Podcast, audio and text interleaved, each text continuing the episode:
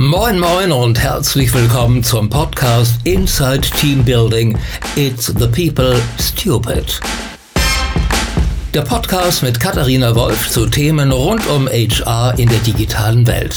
Und ich wünsche euch viel Spaß.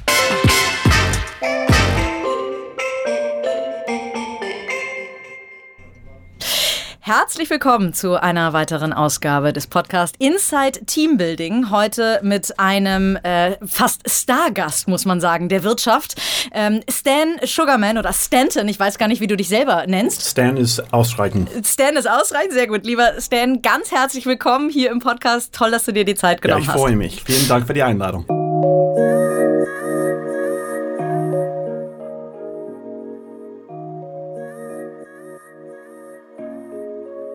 Wieder mit dabei ist EY, lang ausgesprochen Ernst Young, die bisher nur als eine der Big Four Wirtschaftsprüfungen bekannt waren, aber noch viel mehr können, nämlich im Bereich der digitalen Beratung. Nach dem Aufkauf von Adventure, was schon ein echter Clou am Markt war, gibt es nun auch eine neue Einheit von EY, die sich um das ganze Thema Digital Acceleration von mittelständischen Unternehmen kümmert.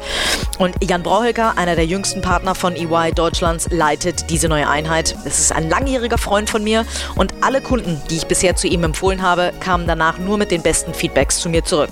Denn, was macht er mit seinem Team anders? Er berät die Unternehmen nicht nur sehr intensiv, sondern entwickelt auch erstmal MVPs mit ihnen, sogenannte Minimal Viable Products, die es den Unternehmen ermöglichen, ihre Produkte am Markt erstmal zu testen, bevor sie ganz ausentwickelt werden. Dabei hilft ihm die ganz besondere Kombination seines Teams aus Data Scientist und erfahrenen Prozessberatern, die einen besonders flexiblen Projektansatz im Sinne des Lean Startup Gedankens haben. Falls ihr jetzt Lust habt, nicht nur euch als Mittelständler von EY und Jan Brauhölker beraten zu lassen, sondern in diesem Erfolgsteam mitzuarbeiten, dann kann ich nur sagen, er ist noch auf der Suche nach Data Scientist und Beratern und freut sich auf jede Bewerbung von euch.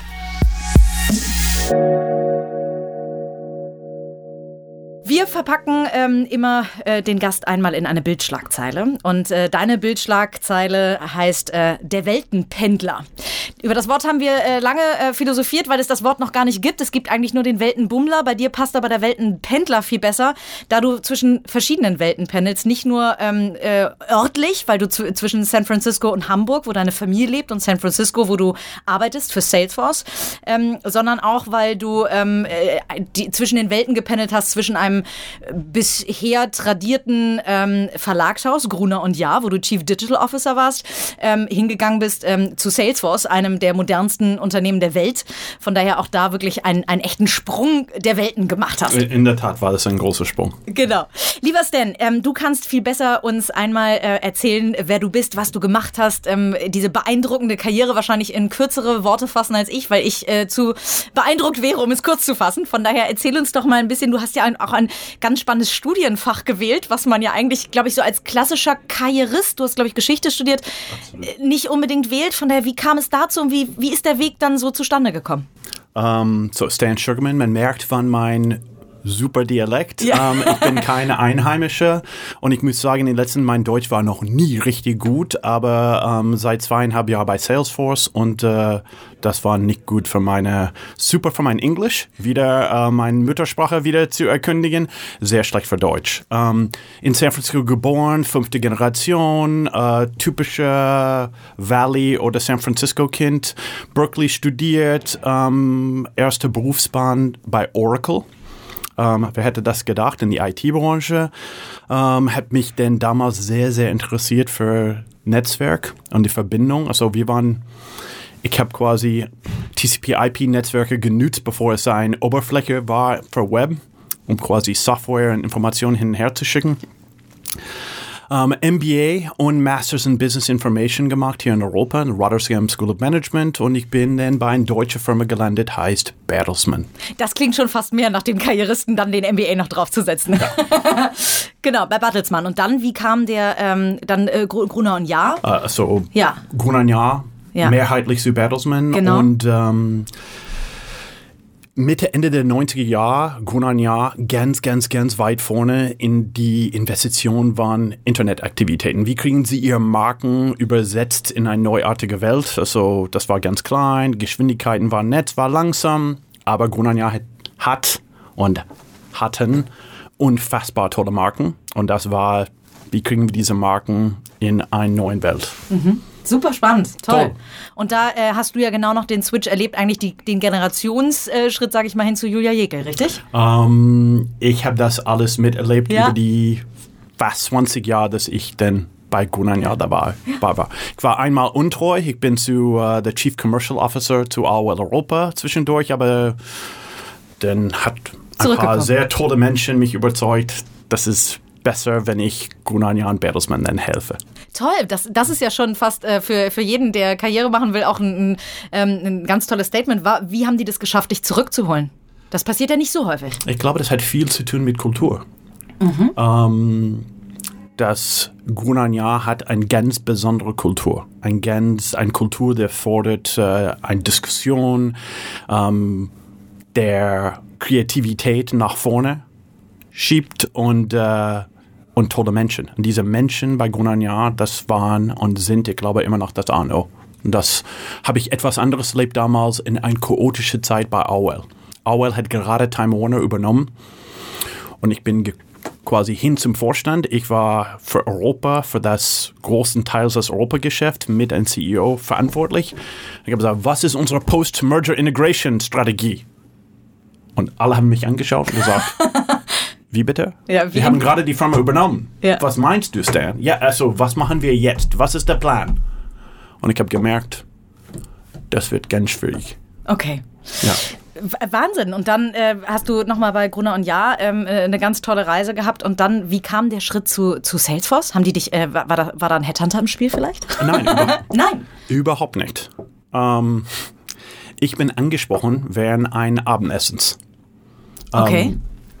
Drüben in San Francisco? Nee, in ah. München. Nein. Ich war eingeladen und äh, ich glaube, die Leute in, bei Salesforce in Europa haben gesagt, super Opportunität, wir laden den Chief Digital Officer ein und dann werden wir unsere CRM dann bei ihnen verkaufen. Und ich habe diesen Abend erlebt und ich war wirklich begeistert. Mhm. Ich war, ich habe gesehen, wie Menschen mit Leidenschaft haben über ihr Erfahrung bei Salesforce mhm. und ich war platziert zwischen der CEO, Mark Benioff, und mein jetziger Chefin, der Chief Adoption Officer. Und nach den Abend, ich habe wirklich vier Fragen gestellt und nach den Abend haben die beiden mich angeschaut und gesagt, wollen Sie vielleicht zu uns kommen? Mhm. Und ich habe gesagt, ich habe nie nachgedacht, aber ich glaube, das wäre die richtige Entscheidung. Mhm. Also nach so langer Zeit und äh, sie haben mich ein Angebot gemacht und ich habe gesagt, ich mache es. Super. Und für die, die Salesforce noch nicht kennen, kannst du so in zwei Sätzen pitchen, was macht Salesforce? Ja, so Salesforce, also das Einfachste ist, Salesforce verbindet die Geschäfte, die Business-Abteilung mit ihrer Konsumenten und Kunden. Und jetzt nach der letzten Akquisition, wir verbinden die Daten in ihrer Firma mit ihren Businesses. Also Erfinder von Cloud Computing Enterprise ist Salesforce. Und Salesforce hat das geschafft, ausbereitet was CRM. Das ist, wie kann ich Firmen intelligent verbinden, connecten mit ihrer Konsumenten, ihrer Customers. Überall auf der Welt mit ihrem Mobile Device, mit Voice, mit Data. Ja, und aus, der, aus der Startup-Landschaft und aus der Digitallandschaft kennt man Salesforce tatsächlich. Ist bei fast allen Digitalunternehmen mittlerweile im Einsatz. Von daher wirklich einer der äh, wahrscheinlich äh, größten Firmen oder bekanntesten Firmen so in der, in der Digitalszene. Ähm, von und, daher, das, und das war die Ursprung. Also wenn ja. man fragt, und das war für mich, hey, Salesforce, oh, Salesforce verkauft Vertriebssteuerungssoftware, SFA, mhm. an Technologiefirmen. Und so ist Salesforce eigentlich entstanden. Ein Produkt, eine Punktelösung für eine bestimmte Branche. Und dann Salesforce hat sich äh, ausgeweitet und der Definition eigentlich von CRM mhm. zu seinem jetzigen richtigen Punkt zu sagen, hey, wir verbinden Customers, mhm. Partners, Consumers und Mitarbeiter miteinander und stellen die Kunden im Mittelpunkt aller unserer Geschehen. Und nun hast du nicht nur Kunden, die du äh, akquirierst oder mit deiner Abteilung, wie, wie, sondern vor allen Dingen ein großes Team, was du leitest. Ähm, wie ist dein Bereich strukturiert? Wer sitzt da alles drin und wie groß ist das Team? So, eigentlich mein jetziges Team ist überhaupt nicht groß. Ah. Also ähm, ist ein ganz kleines Team, eine Handvoll von Leute. Ähm, angedockt quasi alles an der Adoption Officer und die Auftrag ist, the full power of Salesforce für unser Ökosystem zu bringen. Okay. So, wir agieren neben unserer Vertriebsorganisation, an unserer Produktorganisation, an unserer Customer Success Organisation sind wir ein kleines SWAT-Team, die geht quasi um den Globus, um diesen Ökosystem zu professionalisieren, zu helfen. Du hast ja aber früher auch bei Gruner und Jahr schon ganz große Teams geleitet und aufgebaut. Ähm, worauf achtest du, wenn du Leute für dich an Bord holst? Du hast schon gesagt, Kultur ist dir wichtig, aber ähm, nach, was, nach was für Kriterien suchst du aus? Ähm, ich suche eigentlich, das ist die Leute, die kommen für Salesforce. Lass uns das jetzt, weil ich würde sagen, obwohl ich habe ein kleines Team, man fühlt sich, dass man hat 30.000 plus Mitarbeiter. Und so ist das und das ist unsere Verantwortung. Ich rekrutiere viele, viele Leute, die nicht direkt bei mir berichten, aber in andere Teams. Ähm, analytische Fähigkeit ist vorausgesetzt. Kein Wunder, ähm, besonders in einer Tech-Firma. Und dann kommt es wirklich über die, also die Werte und die Einstellung. Habt ihr Core Values definiert für Salesforce? Ja. Welche also, sind das?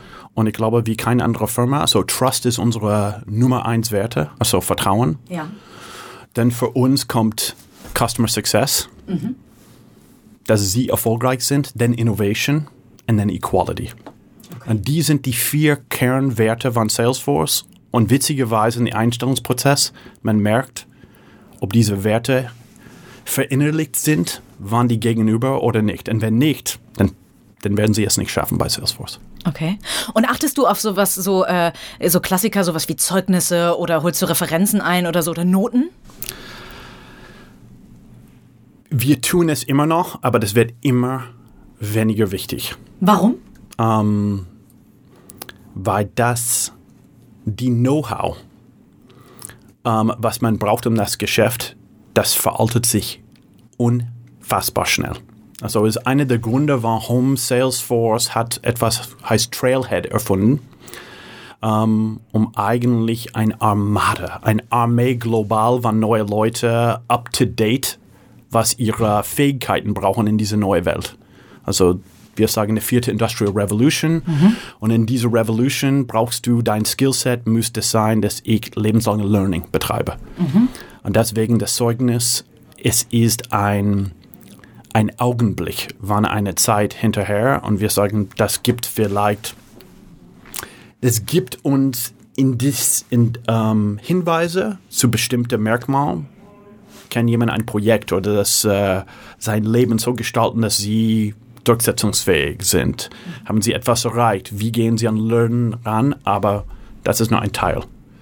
Also andere Teile haben ein großes Gewicht bei uns. Toll, also guckt ihr eher darauf, was derjenige in Zukunft für euch tun kann, als was er in der Vergangenheit für seinen bisherigen Arbeitgeber getan und hat. der Ganz toll. Einstellungsprozess bei Salesforce, ich glaube, das ist von San Francisco Firmen oder Firmen wie andere in der Valley, das ist, man führt wahrscheinlich, also über acht, neun Interviews mindestens. Wow. Also ich habe zwölf Interviews geführt. Mit ähm, wem spricht man denn dann alles? Das ist the Stakeholders, was wir sagen. Und das ist, man braucht ganz viele Meinungen und das hat nichts mit, ich gehöre jetzt zu einer Sekte. Das hat, jeder hat seine Blickwinkel, wie sie einen Mensch anschauen und wie sie Fragen stellen. Und ich glaube, das macht uns besser. Und das macht das Kandidat oder Kandidaten besser, wenn sie diesen Prozess durchführen. Und habt ihr da so eine Matrix, nach der ihr, äh, auf die ihr, also Kriterien, nach denen ihr alle, alle schaut und dann nachher nebeneinander legt und entscheidet, hire or no hire? Wir sind ein CRM-Firma. Ja, okay. Und man würde dann nicht wundern, wenn ähm, wir nicht ein, also wir lagen uns alle ein und das Interview gibt ein, es gibt ein Onboarding-Pfad für jede Interviewer. Und es gibt genau Kriterien und man dann fügt ein in unsere CRM über Recruiting und kriegt man einen sehr guten Überblick ähm, über das potenzielle Salesforce-Mitarbeiterin oder Mitarbeiter. Das klingt wahnsinnig professionell und natürlich, ihr seid, äh, wie viele Mitarbeiter hat Salesforce insgesamt weltweit? Äh, über 30.000. Über 30.000, Wahnsinn. Nun hat, hat Salesforce ja auch irgendwann mal klein gestartet ähm, und ist fast explosionsartig gewachsen äh, über äh, gewisse Zeiten hinweg. Gab es so Wachstumsschmerzen in der Firma, also von denen dir vielleicht berichtet wurde oder also wo man Also, wir sind, ich glaube, in ständiger Wachstumsschmerzen. Okay. Also, das Wie äußern die sich? Ja, ähm, unser Punkt ist, wir trinken unsere eigene Champagner. Und ich finde diesen, diesen Ausdruck besser als we eat our own dog food. Ja. okay, schön, ja. Schöne Übersetzung. Und, und man muss sich vorstellen, also ich war Anfang, also Ende 2015 eingestellt und wir waren weniger als 20.000 Mitarbeiter. Ähm, Also nochmal ein und Drittel wir on top. haben Wahnsinn. quasi gesagt, ich glaube, der 40.000 Mitarbeiter Grenze, die kommt ziemlich schnell. So Verdoppelung innerhalb zweieinhalb, zwei, ein Dreivierteljahr. Und das kann man nicht, man muss über alles über skalierbar denken. Und Salesforce ist gemacht als Plattform zu skalieren. Insofern, wir nutzen unsere Plattform, um unser eigenes Wachstum zu skalieren. Darüber, dass ihr das CRM quasi fürs Recruiting zum Beispiel nutzt. Oder wie? Also, Und wir nutzen das CRM für wenn man eingestellt ist, der kommt aus unserer Marketing Automation Cloud, da kommt das Welcome E-Mail. Dann kommt man das Welcome Journey, was macht man die ersten 90 Tage? Welche Information muss man aneignen? Welche kleine Trailheads muss man zertifizieren? Quasi das geht alles, alles, automatisiert. Wahnsinn. also soweit es überhaupt geht, zu automatisieren. Okay. Was war, gibt es so einen Prozess, wo du gesagt hast, wow, das habe ich noch nie erlebt, dass, dass man, oder ich hätte nicht gedacht, dass man das automatisieren kann? Ähm, wenn man kommt, und das ist wirklich, ich würde sagen, wenn man kommt von einer tradierte Firma, der nicht ein Tech-Firma ist, ist man nur am Staunen. Okay. Und ich glaube, dies war die ersten 180 Tage. Ich habe gesagt, ich habe noch nie das gesehen. Das glaube ich gar nicht. Also, das ist die Art und Weise, wie Transparenz, Offenheit und wie gearbeitet wird. Also, das ist, ich habe noch nie so etwas erlebt. Also, wenn wir sagen, unser Job ist der Full Power of Salesforce und wir haben ein schwieriges Projekt irgendwo in Asien, dann kriegt man in 0, nix 100 Leute, die arbeiten rund um die Uhr zusammen, sehr kollaborativ, um dieses Projekt erfolgreich zu meistern. Wow. Toll. Und äh, du hast einen ganz wichtigen Punkt angesprochen. Du kamst in die Firma rein und hast erstmal ganz viel gestaunt. Was waren denn so deine ersten ähm, Wochen? Was, wie, wie fügst du dich in so eine neue Rolle rein? Wie, wie, also du hast ja nun auch ein oder zwei Firmen mal von innen gesehen, tatsächlich, bevor Ja. du äh, zu Salesforce gekommen bist. Gibt es so, eine, gibt es so ähm, Rituale, die du tust, um gut in eine Firma äh, reinzukommen, zu starten? Ähm, ich weiß nicht, was die Ritualen sind, ähm, aber wir sprechen immer von einem Beginner's Mind. Ähm,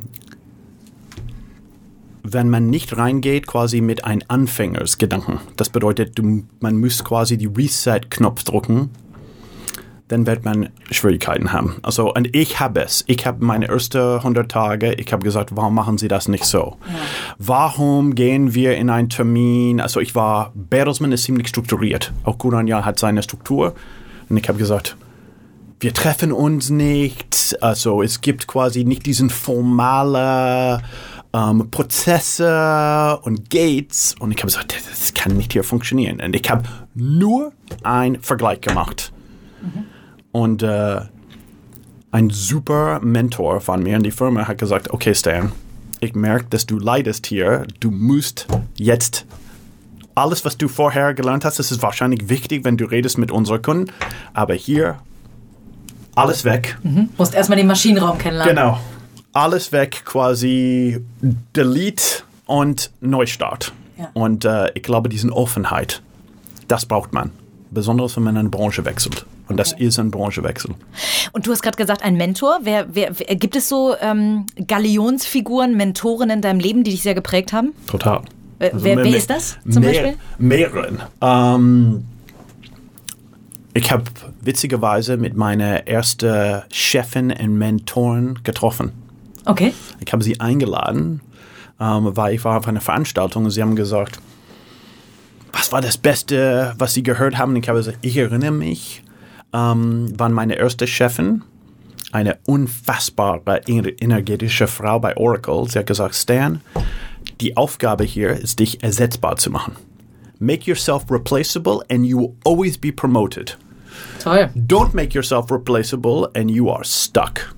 Ähm, und ich habe mich erinnert und sagen, und so ist das quasi ein sehr, sehr guter Hinweis. Das ist so, Mentoren, Chef, das war großartig, ich nutze das immer noch. Okay. Ähm, In jeder neuen Firma gibt es auch einen neuen Mentor?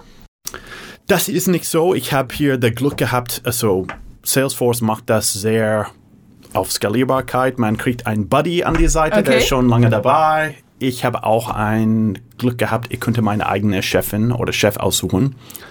Und ich habe, ich brauche nicht jemanden mir zu zeigen, wie ich ähm, eine Abteilung führe. Mhm. Ähm, ich bin zu alt dafür. Aber ein, ein Mentor wie Polly Sumner, das auf jeden Fall, ähm, um zu zeigen, was quasi unmöglich ist. Also sie ist ein Challenger. Sie sagt quasi, da ist der nächste Everest und hier ist, was brauchst du, um da hinzukommen? Um, ähm, und ist ein Challenger zu sagen, zu denken quasi out of the box mhm. und zu holen ganz andere Ressourcen dazu so großartig. Also es mit der Challenge, das habe ich verstanden. Du hast aber tatsächlich mal in einem Talk auf der Di Mexico gesagt, das ähm, äh, ist mir aufgefallen, the best mentors uh, were people who scared the crap out of me. Und, und ich finde, das ist genau aber ist das, das ist, Führen durch Angst? Nein, Oder was ist das? Nein, was bedeutet das für ich, dich? Das ist genauso. Der Challenger ist unangenehm. Mhm. Okay, Challenge kann ja auch angenehm sein, aber ja, muss aber auch anscheinend manchmal unangenehm sein. Es ist nicht, dass es ein Bedrohung ist. Mhm. Also ich ich habe das gesagt und der Tatsache ist, die gute Challengers, die gute Mentoren, die führen das nicht durch Angst. Ich habe es als Angst empfunden, weil es hat meine Schwächen. Die waren transparent. Mhm. Um, und ein Challenger eigentlich sagt, better, better, never done. Mhm. Und man ist in seinem eigenen Rhythmus zu sagen, ich habe quasi, das war die Ziele und ich habe es geschafft, wo kommt mein Lob? Und der gute Challenger sagt, hey, das ist Vergangenheit. Mhm. Gib mir das nächste. Genau. Äh, führst du selber auch so oder kannst du deinen Führungsstil beschreiben? Ähm, mein, also ein, ich glaube, der Führungsstil ändert sich immer, wenn man Dinge lernt, aber mein Führungsstil ist ein, zu vertrauen. Also es gibt andere Leute, die man muss die Vertrauen lange gewinnen. Ich schenke Vertrauen. Mhm. Ich bist du damit auch schon mal auf der Nase gelandet? Total. Ja? ja. Und trotzdem immer wieder? Zuerst Vertrauen schenken, Vision und Ziel. Meint ist eine Vision. Leadership ist Vision und Inspiration. Und dann loszulassen und genug Ressourcen, dass die Mitarbeiter, die Partner, die quasi das Team dazu ihrer Ziel hinkommt. Mhm. Und dann ist das alles zu reinzukommen, um quasi Denkanstoß zu geben. Mhm. Das ist mein Typ von Leadership. Klingt um, sehr ähm, enabling, klingt genau, sehr gut, ja. Genau. Gibt, gab es, hat es, gibt es mal einen Fehler, den du gemacht hast? Also wo du sagtest, oh Gott, das, da war ich jetzt eine schreckliche Führungskraft? Immer. Also wieder. Ja. Also das ist, äh, das ist immer der Thema, ist, will man quasi das Gegenteil von Challenger ist quasi, du, du nimmst die Energie von den Menschen weg. Und das tut man, wenn man selbst reingeht und micromanagt und übernimmt die Aufgabe selbst und nicht enabled. Und ich kenne keine, ähm, die schon lange im Geschäft ist, der das nicht ab und zu macht. Und man muss sich quasi selbst ertrappen zu sagen, okay, das ist nicht skalierbar, das bringt mir nichts. Aber in meinem Berufsbahn, ich bin selbst auch bei Salesforce ähm, reingesprungen und haben Dinge gemacht, die eigentlich nicht zu meiner Aufgabe gehören. Okay, und äh, aber du hast gesagt, am Ende muss es gemacht werden. Oder warum hast du dir das, die, hast du das trotzdem angenommen? Das war ja auch eine Challenge ähm, wieder. Weil jeder ist schwach. Mhm. Und ich war ungeduldig. Okay. ist das deine Schwäche? Ungeduld? Ähm, ja. Okay. Ja. Spannend. Eine von viele. Ja. Wahrscheinlich.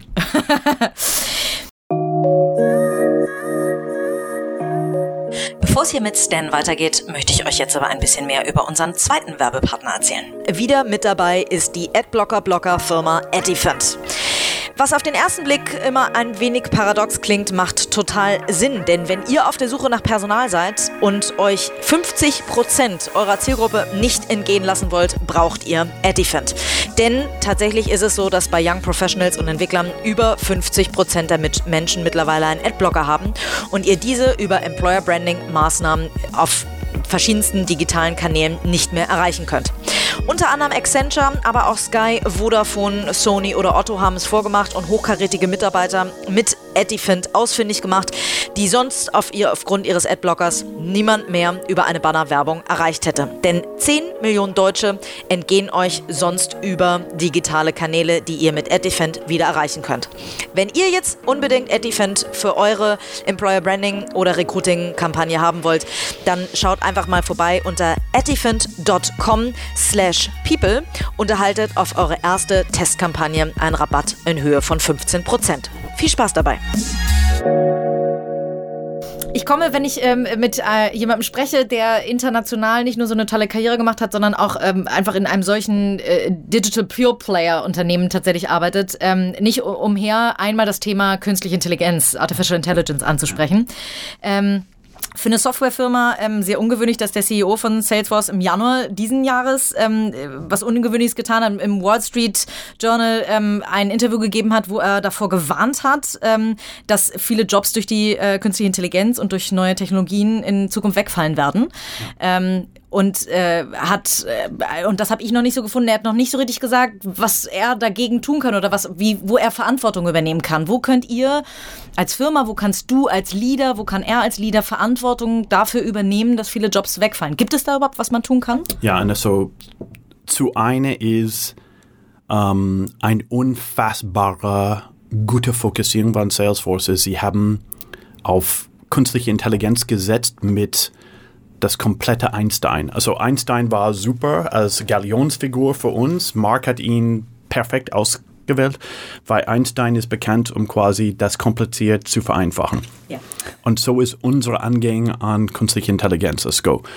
Vier Teil, Discovery, Prediction, Recommendation und dann Action, also Automation. Um, ähm, und Mark, witzigerweise, Mark hat das gesagt, zu weit, der wären Jobs Massen von Jobs wegfallen von Automation. Aber er hat auch gesagt, er war bei Trump mit, ich glaube, Frau Merkel.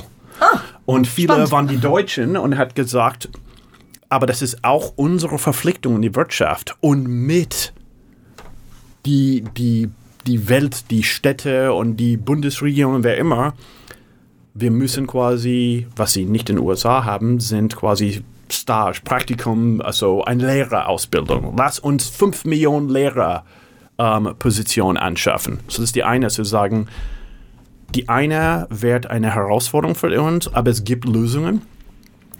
Ähm, und es ist unsere Aufgabe, genau diese neue Berufsbildung an diesen zu fordern. Das ist einer der Gründe wieder, wir haben Trailhead gegründet. Wir haben Trailhead gegründet, weil wir sagen, jeder der wird gefährdet, wann eine Automatisierung bei einem standardischen Geschäft hat die Möglichkeit, sich selbst kostenlos sich weiter auszubilden und neue Fähigkeiten anzueignen. Das ist ein Programm, was ihr geschaffen habt. Genau.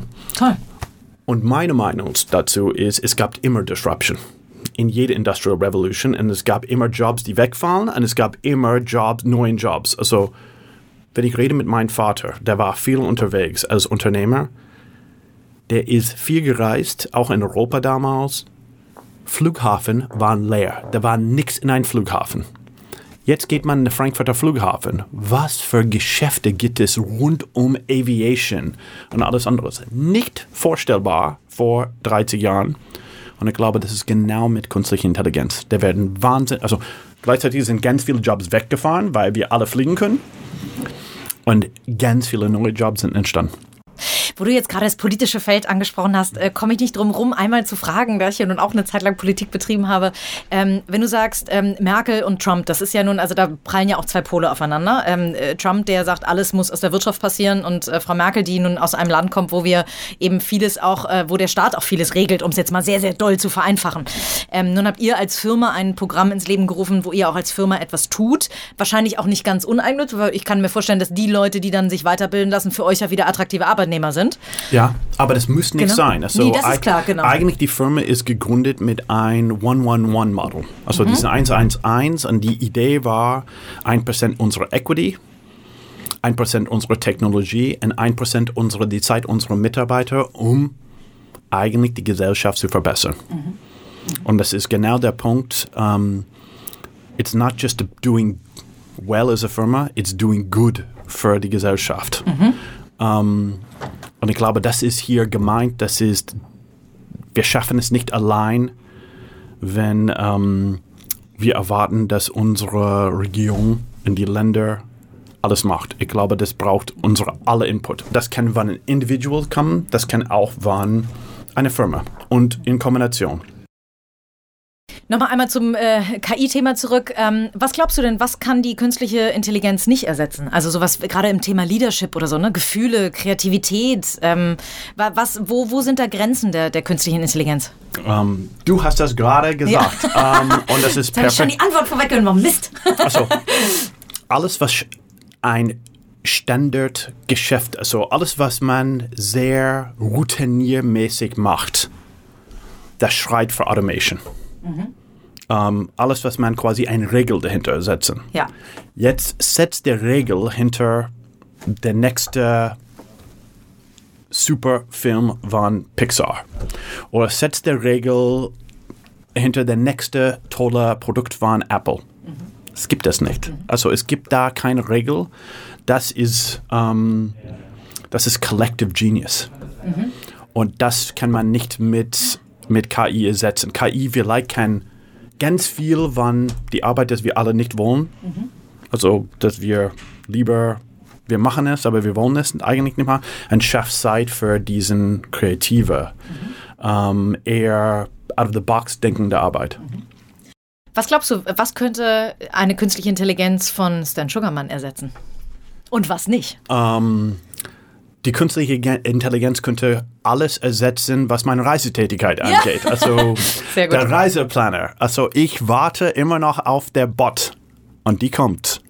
Und meine Assistenten, äh, die würde sich sehr freuen, wenn es kommt der, der Reisebot, der quasi Voice aktiviert, der alles macht. Ich muss nur eigentlich geben und es denkt schon anhand bestimmter Regeln und Merkmal und macht mein, alle meine Reisen, Tätigkeit automatisiert und bucht das alles ein.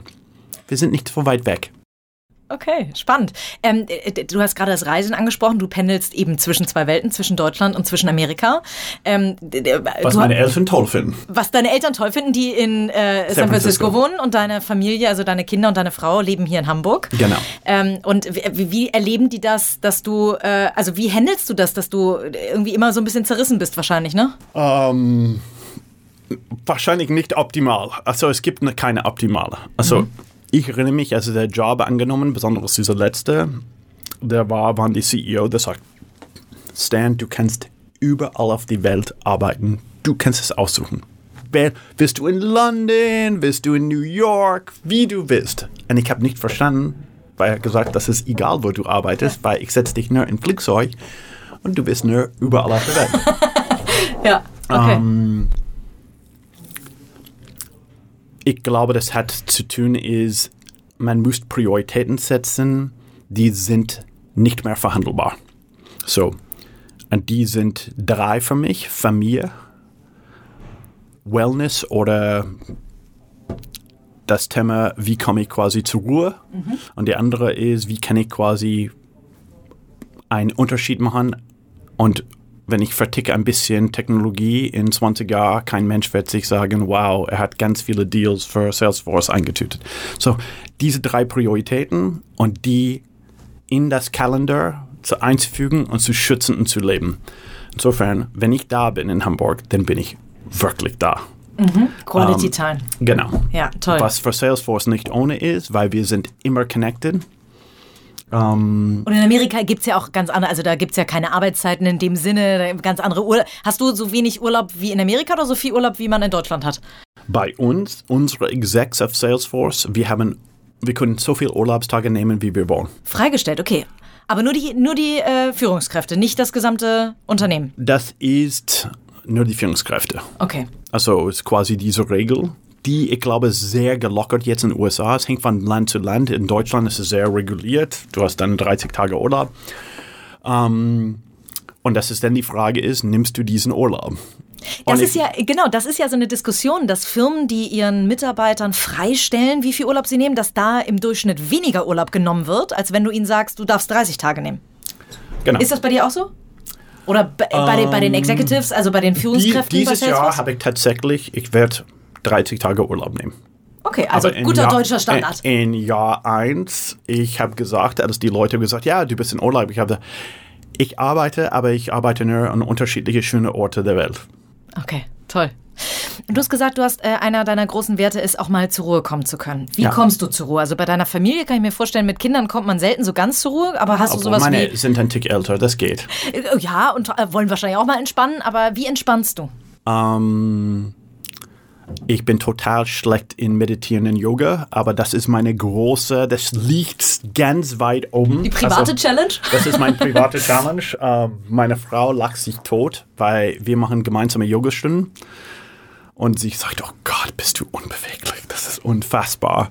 Ähm, sie leidet mit mir, aber das ist, uh, das ist ein guter Vorsatz, das ich habe noch nicht aufgegeben. Und das ist richtig Resilience. Wenn man das macht, das bringt so viel Energie und Kraft, dass man kann unfassbar konzentriert weiterarbeiten. Spannend, ganz toll. Wenn du, ähm, also da sind wir schon so ein bisschen bei diesem Work-Life-Balance, wenn du äh, ein Jahr geschenkt bekommen würdest äh, zur freien Verfügung, volles Gehalt, äh, keine Firma, Salesforce würde dich nicht rausschmeißen, ja. weil du ein Jahr nicht arbeitest. Wofür würdest du dieses Jahr nutzen? Gibt es irgendwas, wo du dich weiter, also es gibt Menschen, die wollen noch mal eine Sprache lernen oder so. Wofür würdest du dieses eine Jahr nutzen? Wahrscheinlich würde ich wirklich in Plum Village gehen und meditieren lernen, weil ich bin, ich war gerade in Thailand und in Kambodscha und die nennen Leute, die können nicht meditieren, alles, also du musst dein, dein Affenhirn verlieren. Aber für mich, ich habe immer noch die Affenhirn. Also nach 10 Sekunden denke ich an 100 andere Dinge. Insofern, ich habe das Gefühl, man braucht so ein Jahr, um wirklich zu lernen, wie man meditiert, wie man quasi sich wiederfindet. Also ich bin weit weg davon.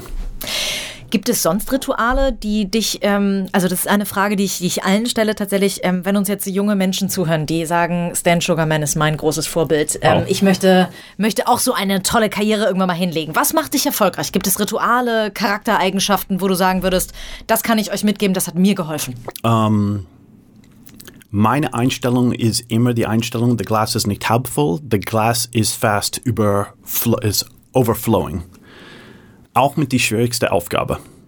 Ähm, wenn ich müsste in ein Geschäft für irgendwelche ökonomische Gründe massiv Menschen abbauen und das Geschäft, denn ich habe mich und mein Team immer der Challenge gemacht, ist, wie macht man das am besten? Wie macht man das? Das ist ein wirklich, ist mir nicht immer gelungen. Wie macht man das, dass man quasi schafft, das dass man sich mit den Menschen wieder begegnen kann. Man schafft sie Anschlussjobs, man transformiert die Firmen, vielleicht macht das das man sagt mal gerade, das war der schnellste Abbau der Geschichte, was wir erlebt haben, mit die höchste Zufriedenheit. Also, ich sage, der schlimmste Challenge, man muss das positiv drehen.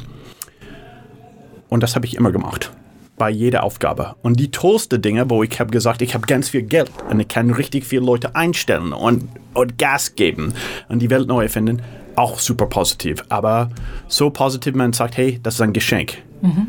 Ähm, da muss ich noch einmal einhaken. Ja. Gab es keine Situation in deinem Leben, wo, diese, wo du das verloren hast, weil irgendeine Situation so dramatisch war oder wo man so, andere Menschen nennen es Glauben, du nennst es Optimismus oder vielleicht ist es so ein bisschen von der Definition her eine andere Sache, aber das ähm, gab es irgendwann einen Moment, wo du deinen Optimismus verloren hast? Es gibt Momente und ich glaube, das ist der für mich der Rezept, dass ich nicht mein Bestes bringe. Um, und es liegt nur an, an mich. Also das Optimismus weiter. Also es gibt ein, zwei Dinge. No excuses and no self-blame. Ähm, und wenn man das sich in, verinnerlicht, dann kann man alles schaffen. Aber ganz klar, es gibt Dinge, wo ich habe gesagt, sie verstehen mich nicht. Ich habe meine Punkte gemacht. Warum machen sie das so? Ich finde, wir müssen das Geschäft so anderes aufgleisen. Und äh, wenn man die Besten nimmt an die Menschen, also man muss sie vertrauen und sagen, das sind nicht bösartige Menschen, sie haben vielleicht eine andere Einstellung oder andere Sicht auf die Dinge, dann kann man wahnsinnig viel erreichen. Und wenn man vertritt nur, es ist my way or the highway, dann wird man unglücklich. Was für ein Wahnsinns-Schlusswort schon. Ich, ähm, Stan, ich äh, habe mich riesig gefreut, dass ich dich interviewen durfte. Vielen Dank ähm, für diesen Einblick in, in Salesforce, in deine Führungskultur und äh, äh, auch so ein bisschen in dein Privatleben, wie man das so handelt, wenn man zwischen zwei Welten pendelt, auch örtlich gesehen. Ähm, ich sage ganz, ganz vielen lieben Dank, dass du da warst und ähm, ich bin gespannt, wie dein Weg weitergeht und wünsche dir nur das Beste. Vielen, vielen Dank.